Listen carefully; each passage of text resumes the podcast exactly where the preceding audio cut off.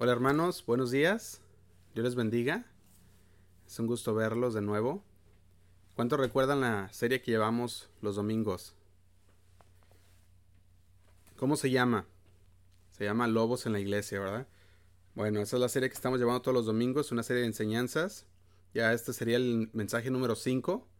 Y le invito a que abra su Biblia en el libro de Isaías, capítulo 5, versículo 1. Isaías 5, versículo 1. Vamos a ver. Vamos a poder ver que en este capítulo inicia con una canción del profeta Isaías, que está cantando a su amado, que es el Señor. Y hace referencia al eterno cuidado, al tierno cuidado del Señor por su viña. Dios escogió el mejor lugar, cultivó la tierra, plantó vides escogidas, la protegió y preparó un, un lagar con la esperanza de una buena cosecha.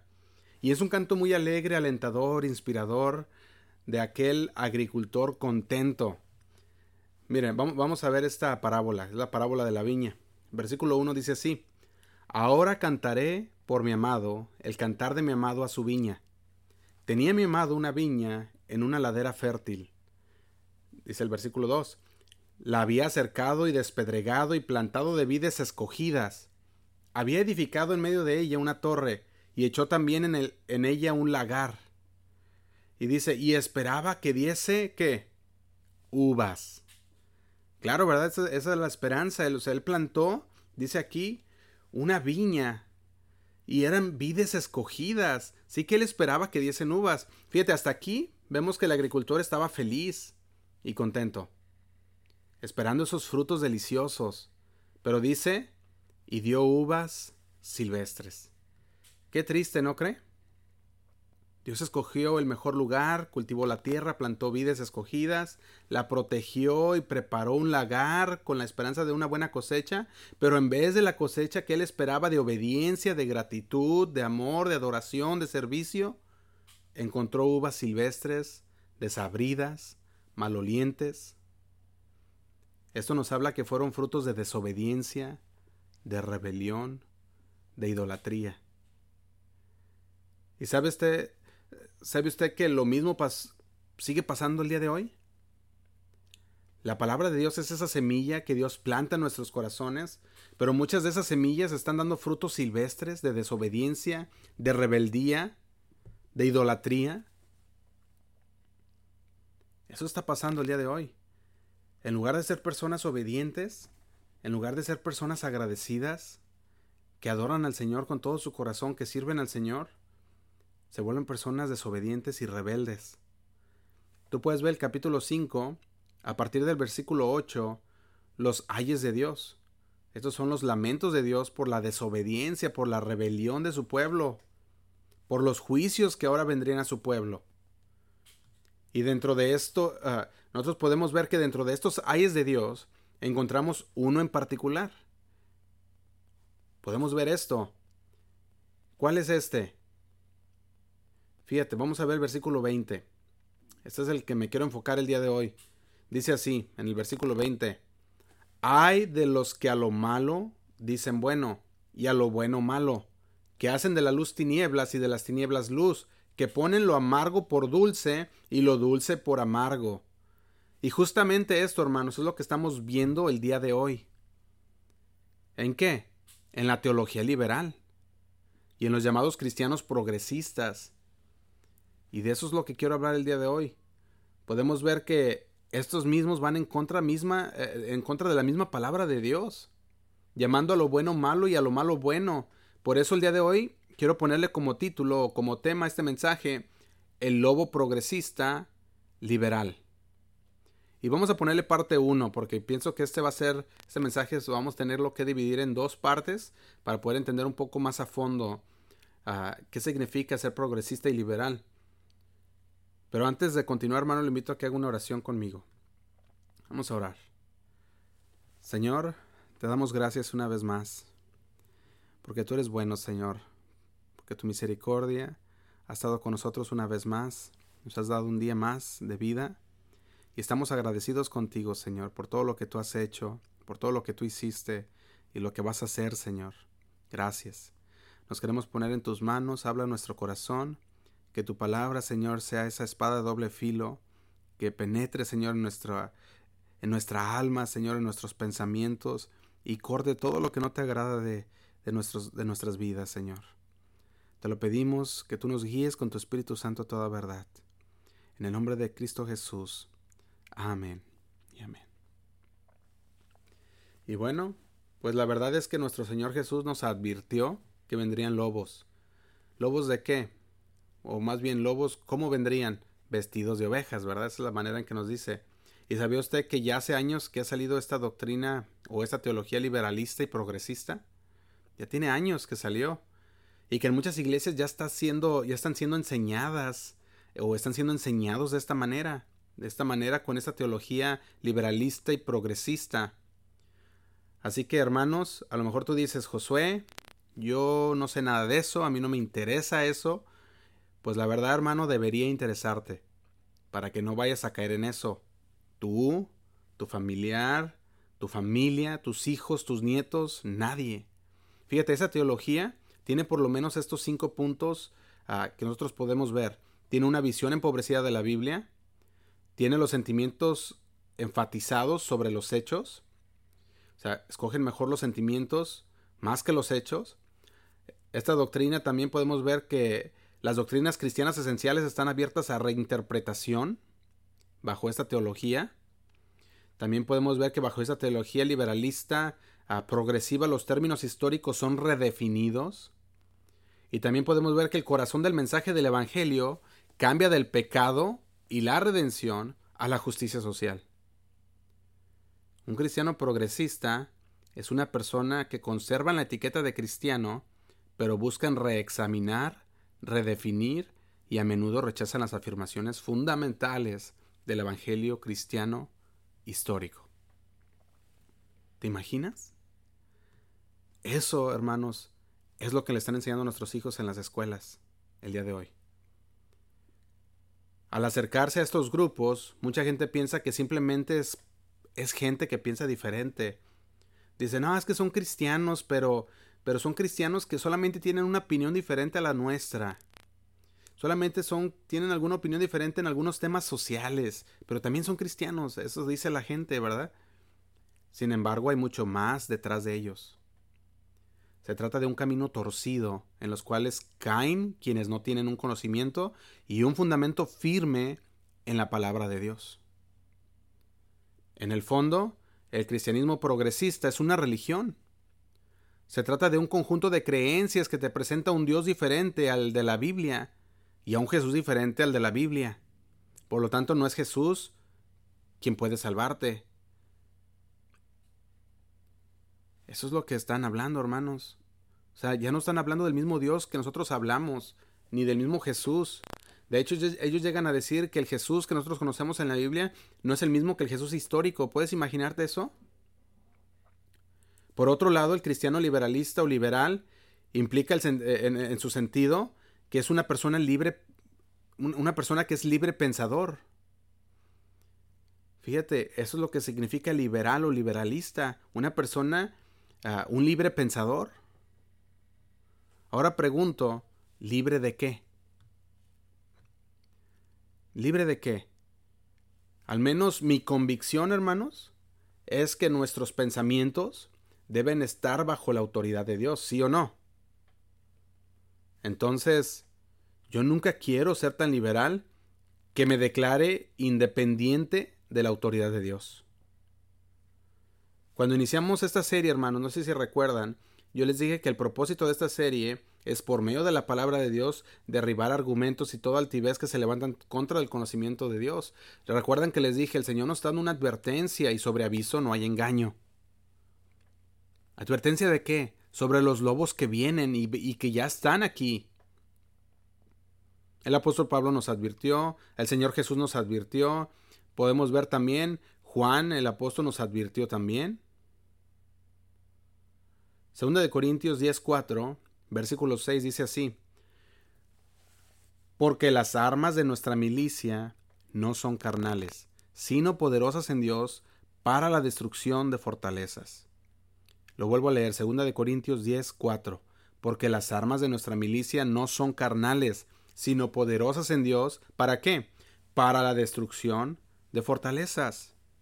Y hermanos, el progresismo, el liberalismo es una fortaleza más que se ha levantado en contra del conocimiento de Dios. Porque no son los pensamientos de Dios.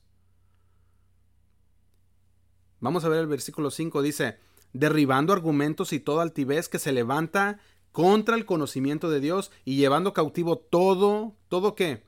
Pensamiento. Decíamos, libre de qué? El cristiano debe de tener sus pensamientos, sus convicciones bajo la autoridad de Cristo y nunca, pero nunca declararse independiente de la autoridad de Dios. Nunca. Debe de tener sus... Ahora sí que debe ser una persona con convicciones. Si tú eres una persona eh, o un libre pensador, no es lo que dice la palabra de Dios. Fíjate, de hecho lo que dice, dice esto, derribando argumentos y toda altivez que se levanta contra el conocimiento de Dios. Y luego no se para y dice, y llevando cautivo todo pensamiento, llevando cautivo todo pensamiento a la obediencia a Cristo.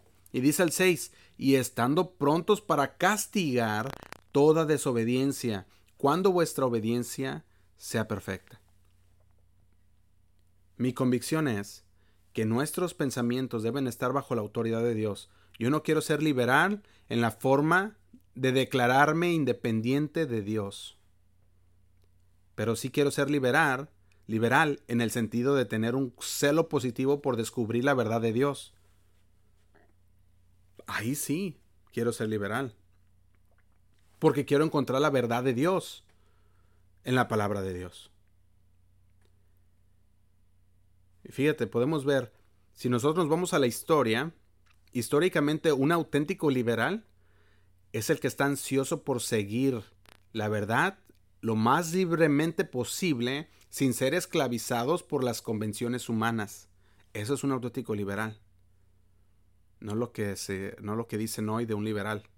Un auténtico liberal es aquel que está dispuesto, está ansioso por seguir la verdad lo más libremente posible sin ser esclavizado por las convenciones humanas. Estamos hablando en este caso, podríamos llamarle las convenciones humanas la religiosidad o la religión.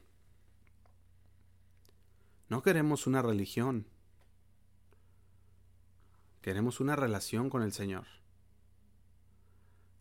El liberal, auténtico, estaba ansioso por buscar la verdad sin ser esclavizado por la religiosidad, por la religión, como lo eran los primeros cristianos. Ahora, yo creo que ese es un uso noble de la palabra liberal, y espero que en ese sentido, en el que estoy definiendo liberal, allí todo cristiano sea liberal, ansioso por seguir la verdad. Ahora bien, en nuestra cultura, el término liberal significa toda otra cosa. Como dicen por ahí, es Ah, otra enchilada, ¿verdad? Dicen en inglés. Eso es, e, eso es otra cosa. El término liberal conforme a nuestra cultura. De hecho, conforme a nuestra cultura, el término liberal significa estar completamente abierto a cualquier idea novedosa. ¿Qué te parece? ¿Deberíamos estar abiertos a cualquier idea novedosa? Otro significado que le da nuestra cultura hoy es tener la mente abierta. Y lo malo es que quieren que eh, de esta manera liberales, de esta manera que tienen la mente abierta, tienen la mente abierta hasta el punto de no tener convicciones. ¿Qué está pasando? Siempre están aprendiendo, siempre están redefiniendo y nunca llegan al conocimiento de la verdad. Y esta es la característica, la característica perdón, que mencionaba el, el, apóstol Pablo a Timoteo sobre los hombres de los últimos tiempos. Le invito a que vaya a 2 de Timoteo 3, versículo 1 Segunda de Timoteo 3, versículo 1. Se lo leo. Dice así.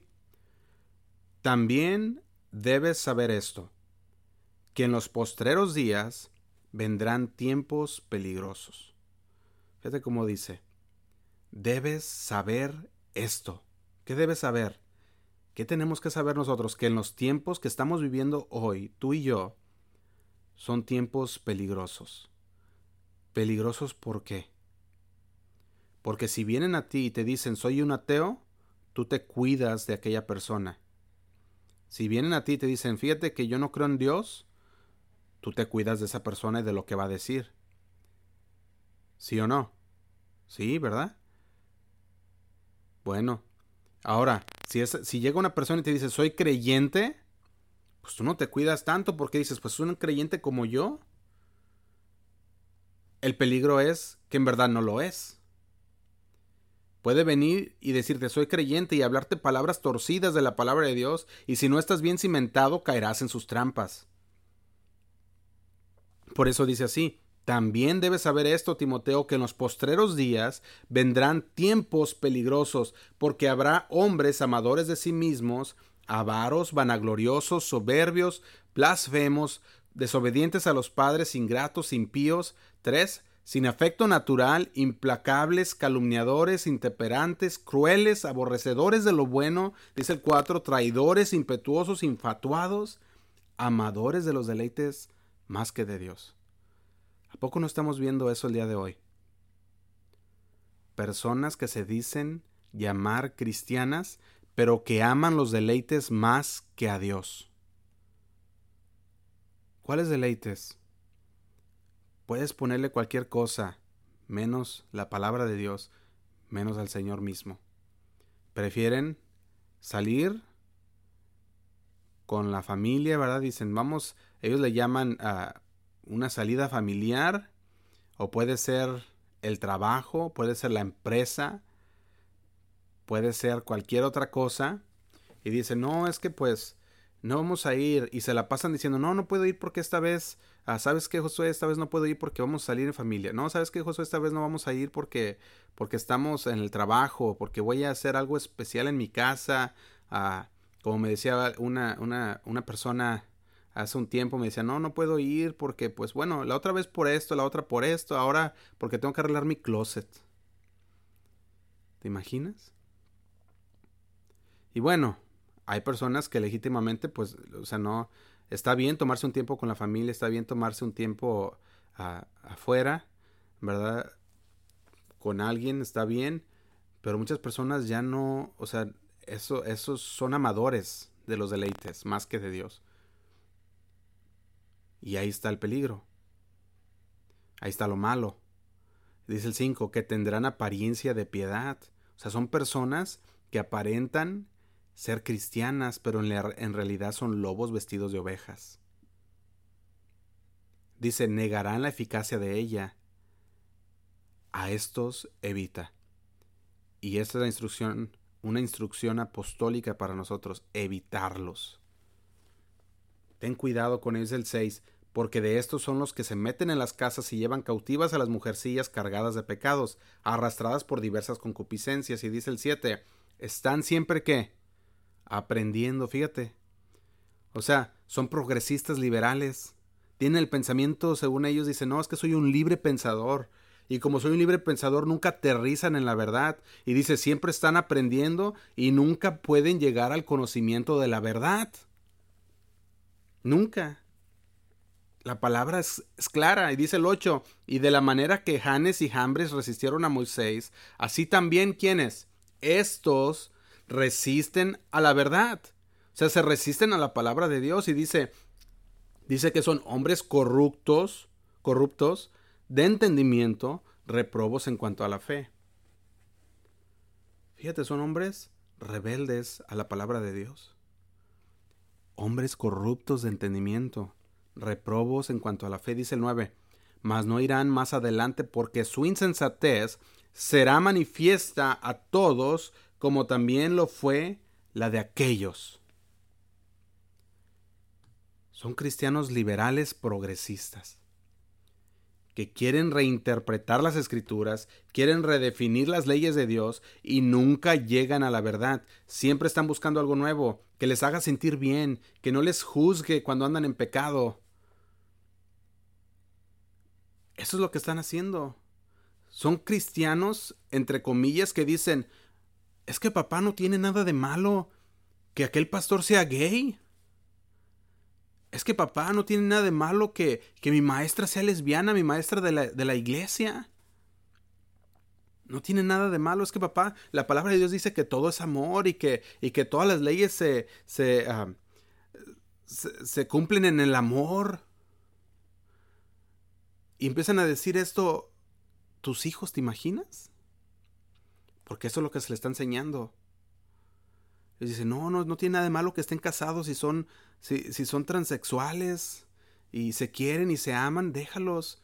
No nomás porque, fíjate el pensamiento progresista liberal. Ellos dicen, ellos nomás porque pecan diferente que nosotros, no debemos juzgarlos, papá. Mamá, no debemos juzgarlos. Tú dices, ¿de dónde? Este no es mi hijo. ¿Cómo, cómo está diciendo eso? Bueno, no dices así, ¿verdad? Pero sí dices, ¿qué, ¿qué está pasando? ¿Quién le enseñó eso? Yo no le enseñé eso. Ese es el pensamiento cristiano liberal progresista. Ahora, si eso es lo que nosotros entendemos por liberal, ningún cristiano debería ser de esa manera. Ninguno.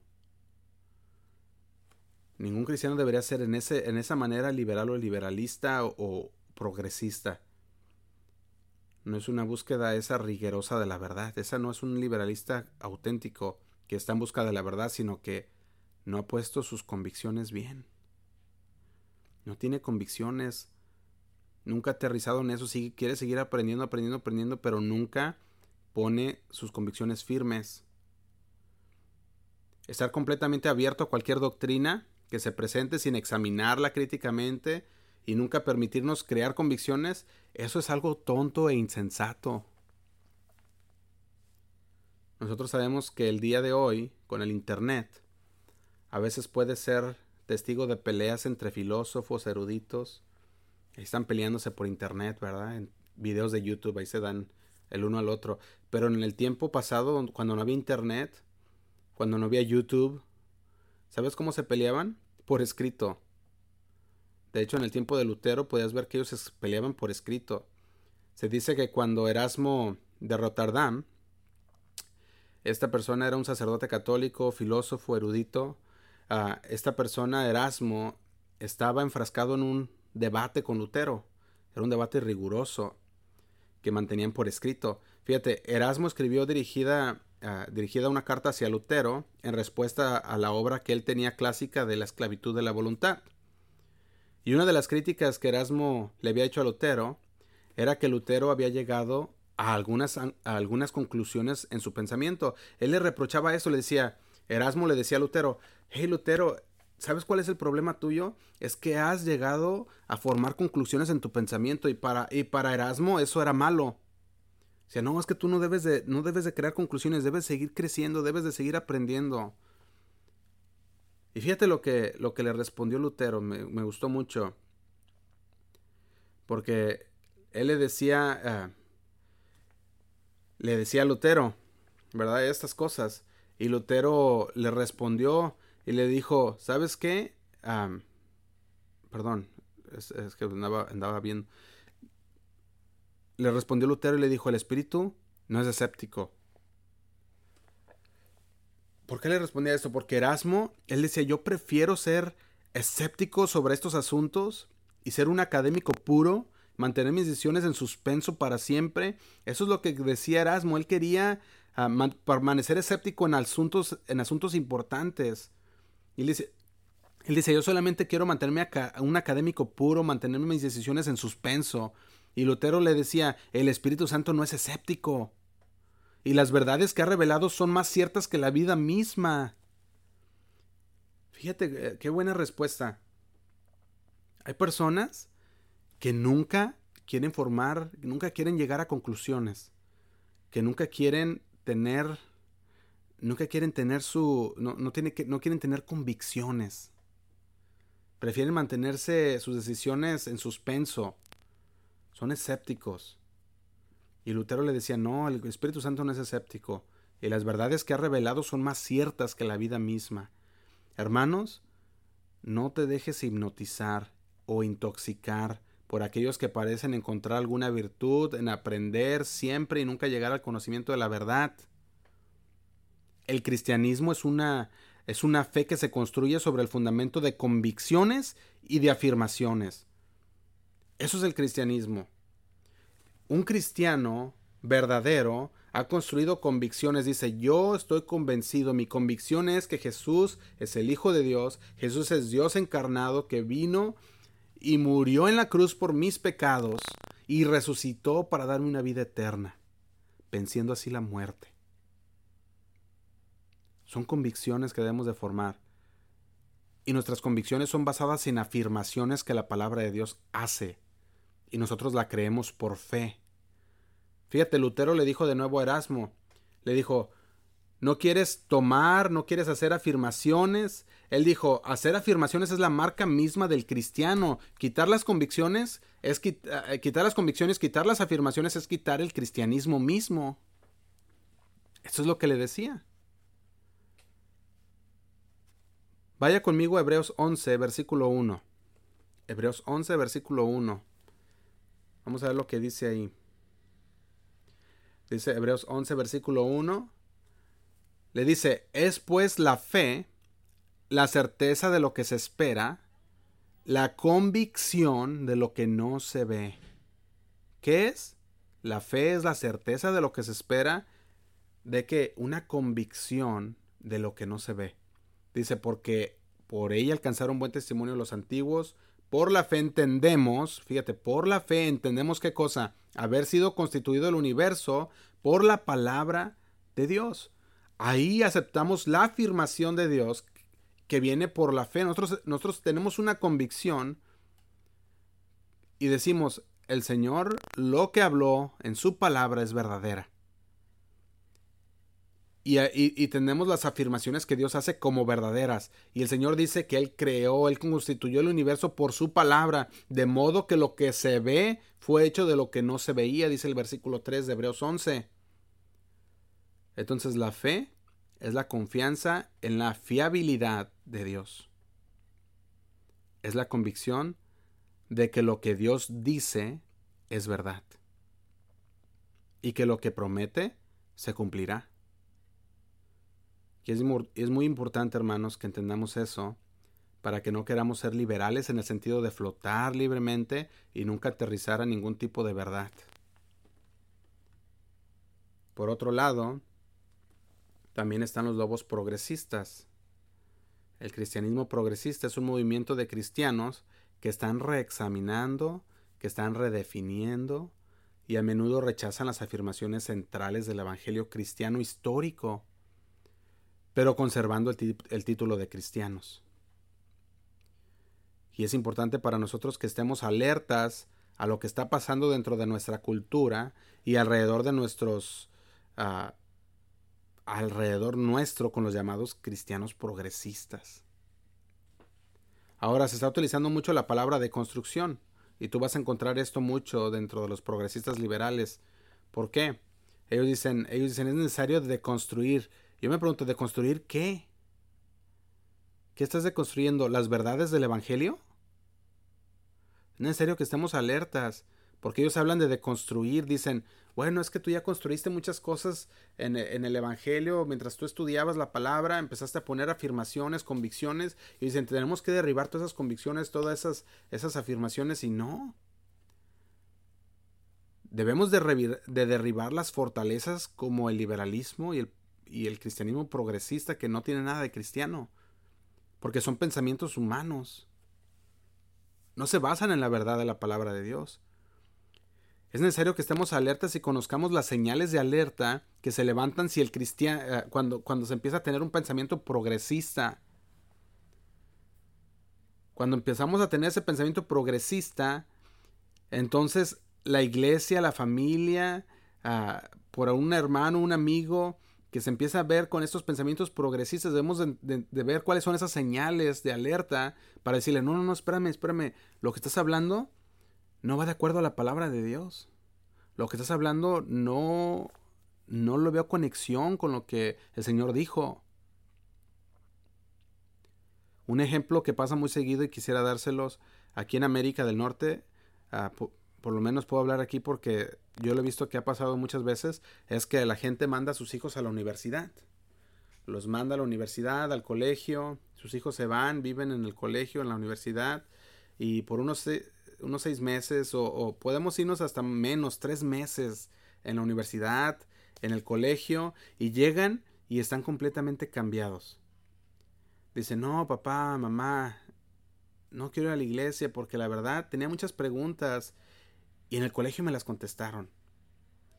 Yo, yo creía que Dios era el creador, pero sabes qué, mamá, no es cierto. Mira, ya cuando vi me explicaron que, que, que hubo una explosión de gases que se formó y que, y que el hombre fue progresando y, y, y empiezan a traer todas estas ideas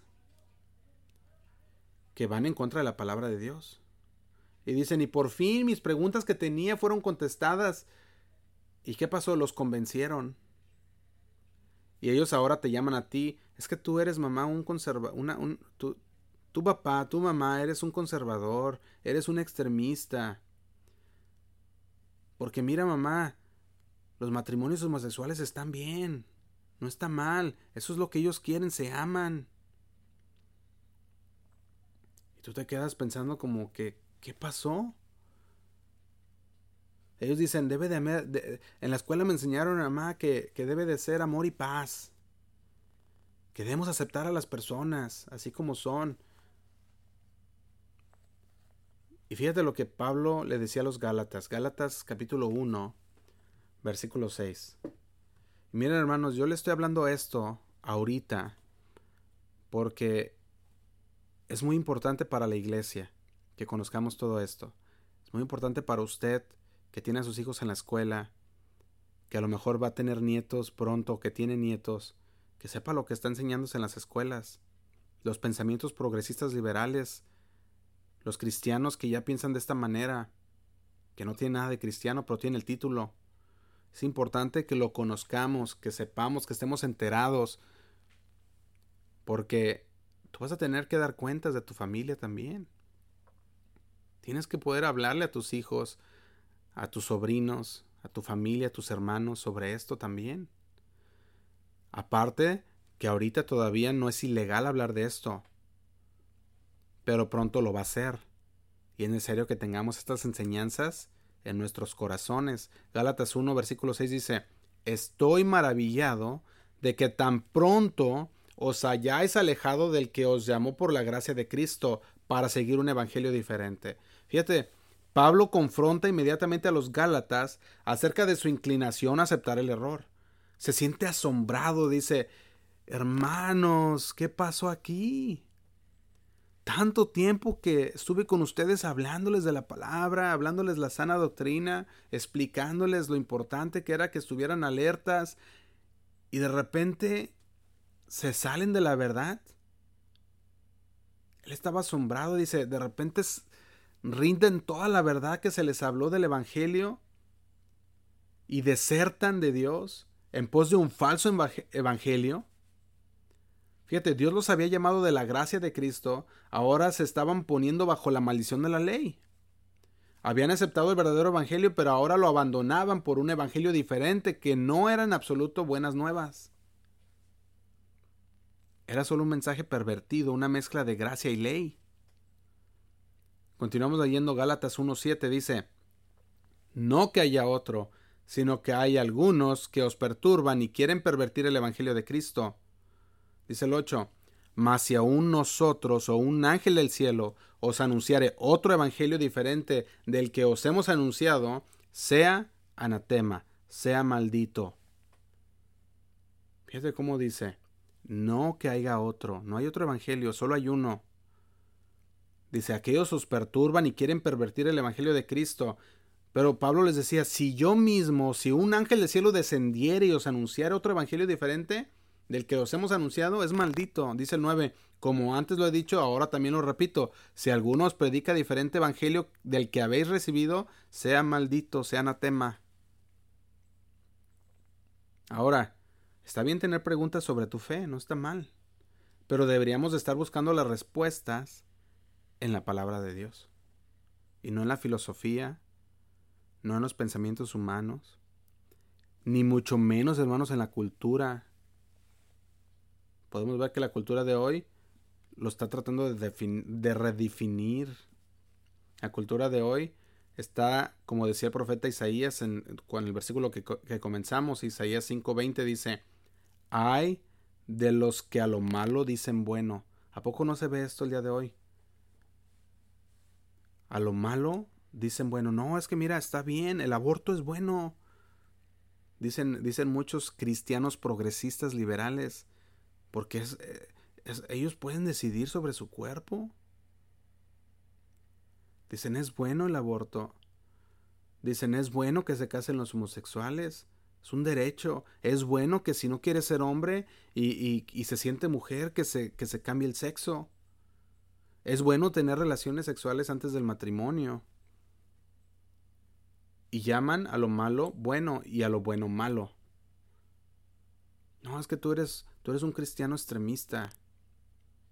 Es que tú eres un religioso.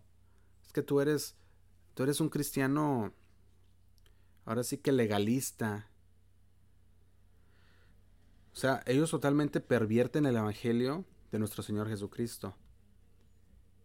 Y una de las señales de un cristiano progresista, decimos cristiano entre comillas porque ellos se llaman cristianos, pero no son cristianos. Una, una de las señales de un, entre comillas, cristiano progresista es que ya no mira la Biblia como la palabra de Dios. Ya no la mira como el aliento de Dios, como inspirada por Dios. Redefinen lo que, la, lo que dice la Biblia Ahora ellos le llaman un, libro lleno de, historias, de fábulas, de... Ah, dicen todo menos que es la verdad. Redefinen lo que es la Biblia. Ahora redefinen también la historia ya. Ya dicen, no, no, no, es que mira, la historia ah, aquí no, no, no es esto, no es historia, esta es una fábula. Ya ves, como están diciendo hoy, que que el Jesús de la Biblia no es el mismo que el de la historia. Lo están cambiando ahora. Ahora ellos lo miran como un libro más. Ellos dicen así, dicen, es un, es un libro escrito por hombres que nos habla acerca de Dios. Y la palabra de Dios no dice así. La palabra de Dios es clara. La palabra de Dios dice que es un libro inspirado por Dios. Es el aliento mismo de Dios.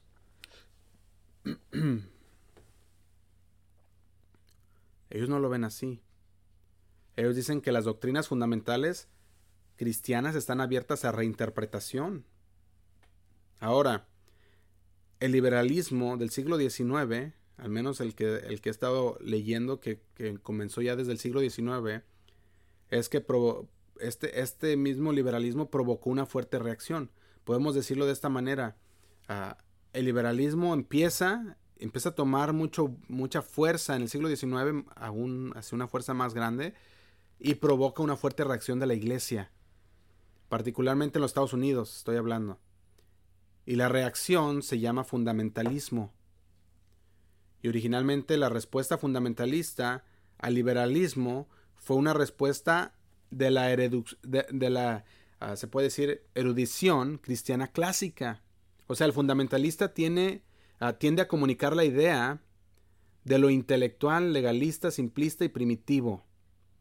Pero históricamente, en el, en el debate entre liberalismo y fundamentalismo, los fundamentalistas fueron llamados así porque no ah, porque quisieron reducir el cristianismo a cinco o seis puntos fundamentales. Fíjate, esto es lo que pasaba con los fundamentalistas y aquellos liberales. Los fundamentalistas dijeron, mira, a los liberales les decían, hay muchos temas de teología que están abiertos a discusión, sí los hay, que podemos diferir entre nosotros eh, eh, en, teología.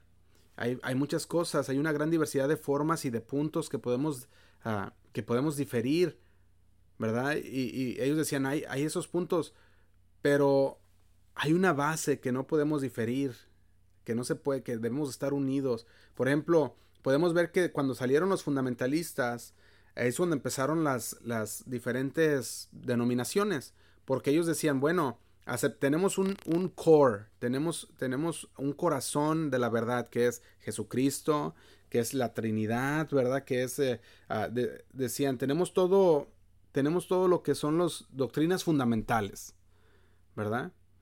Entonces decían, estamos, en las doctrinas fundamentales estamos unidos, pero ¿sabes qué? Diferimos en esto En unas, en unas denominaciones es en el vestir, en la vestimenta, en otras denominaciones es en cómo se lleva a cabo la alabanza, cómo se llevan a cabo uh, los sacramentos, uh, muchas cosas así, ¿verdad? Entonces salen las diferentes denominaciones, pero son cristianos. Y les puedes llamar hermanos porque son creyentes, pero difieren en ciertas cosas que no son fundamentales. Pero los liberalistas llegaron y dijeron, no, no, no, no, nosotros no queremos nada de lo que tú tienes, queremos reinterpretar. Y ahí es donde viene el problema. Ellos no tenían la misma visión del cristianismo, pero tenían el nombre. Ellos no querían las doctrinas fundamentales, sino dijeron vamos a redefinir las doctrinas fundamentales. Y el apóstol Pablo, por ejemplo, en 1 Corintios 15, 14, se los leo, dice así, y si Cristo no resucitó, vana es entonces nuestra predicación, vana es también vuestra fe. Fíjate, el apóstol Pablo ya estaba, ya, ya estaba poniendo uh, firmemente algo que no debería ser que no debería ser negociable. Y una doctrina fundamental es la resurrección de Cristo. Él le decía, si Cristo no resucitó, vana es entonces nuestra predicación y vana es también vuestra fe. Él les decía, hermanos, la doctrina de la resurrección de Cristo es fundamental. Dice el 15, y si somos hallados, eh, eh, el versículo 1 Corintios 15, 15 dice, y somos hallados falsos testigos de Dios, porque hemos testificado de Dios que Él resucitó a Cristo, al cual no resucitó, si en verdad los muertos no resucitan. Y dice el 16, porque si los muertos no resucitan, tampoco Cristo resucitó.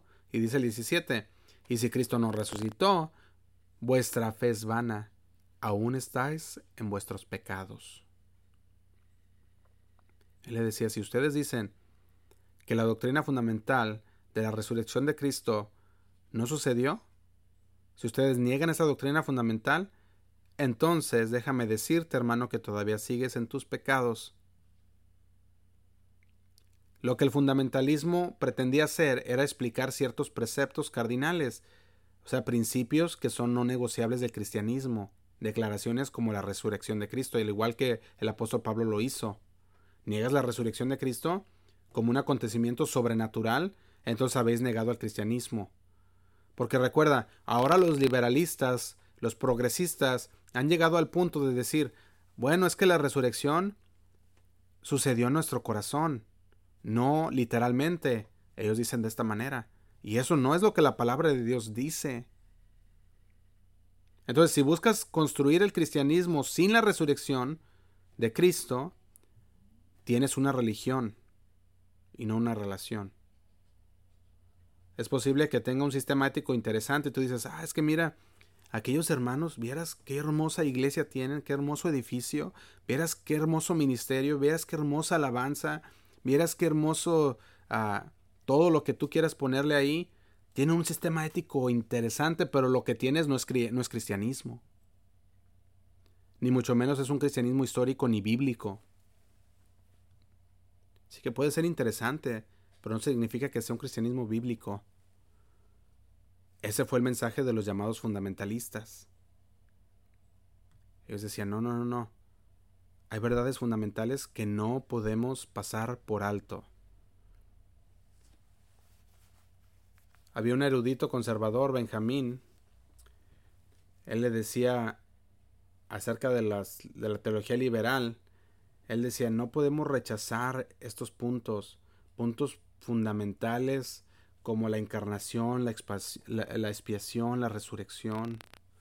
Él le decía, si negocias estos puntos fundamentales, estás negociando el mismo cristianismo. Y hay una guerra entre el cristiano histórico y el liberalista. ¿Y sabes qué es lo que está en juego? Lo que está en juego es tu salvación, es la autoridad de las escrituras, eso es lo que está en juego. Así que hermanos, sé que el tiempo ya se me fue. Vamos a dejarle hasta aquí el día de hoy. Pero piensa en esto, medita en esto. Y que el Señor sea el que. el que ahora sí te redarguya. que te, que te dé ese aviso en tu corazón para que tengas cuidado de esto que está pasando hoy en día allá afuera. Recordemos que los se llaman cristianos, se hacen llamar cristianos, pero la palabra de Dios dice que no lo son, porque niegan la fe, niegan la eficacia de la palabra de Dios. Así que tengamos cuidado, hermanos, y vayámonos con esto. Para la segunda vez seguimos hablando más de esto porque ya se nos fue el tiempo. Vamos a hacer una oración. Le invito a que se ponga de pie. Vamos a hacer una oración. Señor, te damos gracias una vez más por tu palabra.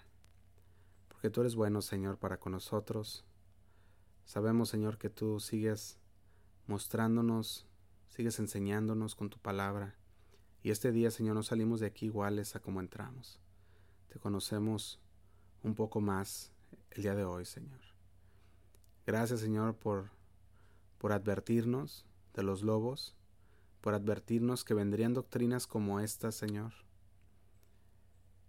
por darnos esa advertencia para que nosotros tengamos cuidado y no caigamos en la mentira, sino que sigamos firmes en la verdad, que formemos nuestras convicciones y que estemos bien firmes en ellas, Señor.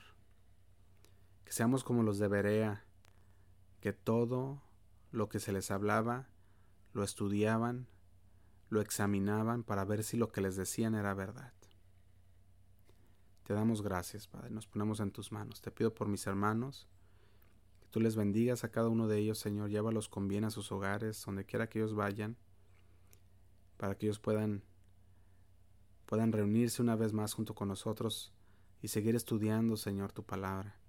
Tu palabra que nos ilumina, Señor, que es esa lámpara a nuestros pies y lumbrera nuestro caminar, para que no caigamos en estas falsas doctrinas, falsas enseñanzas que ya han salido por los tiempos peligrosos que tú anunciaste, Señor. Te damos gracias y nos ponemos en tus manos. En el nombre de Cristo Jesús. Amén y amén. Dios les bendiga, hermanos.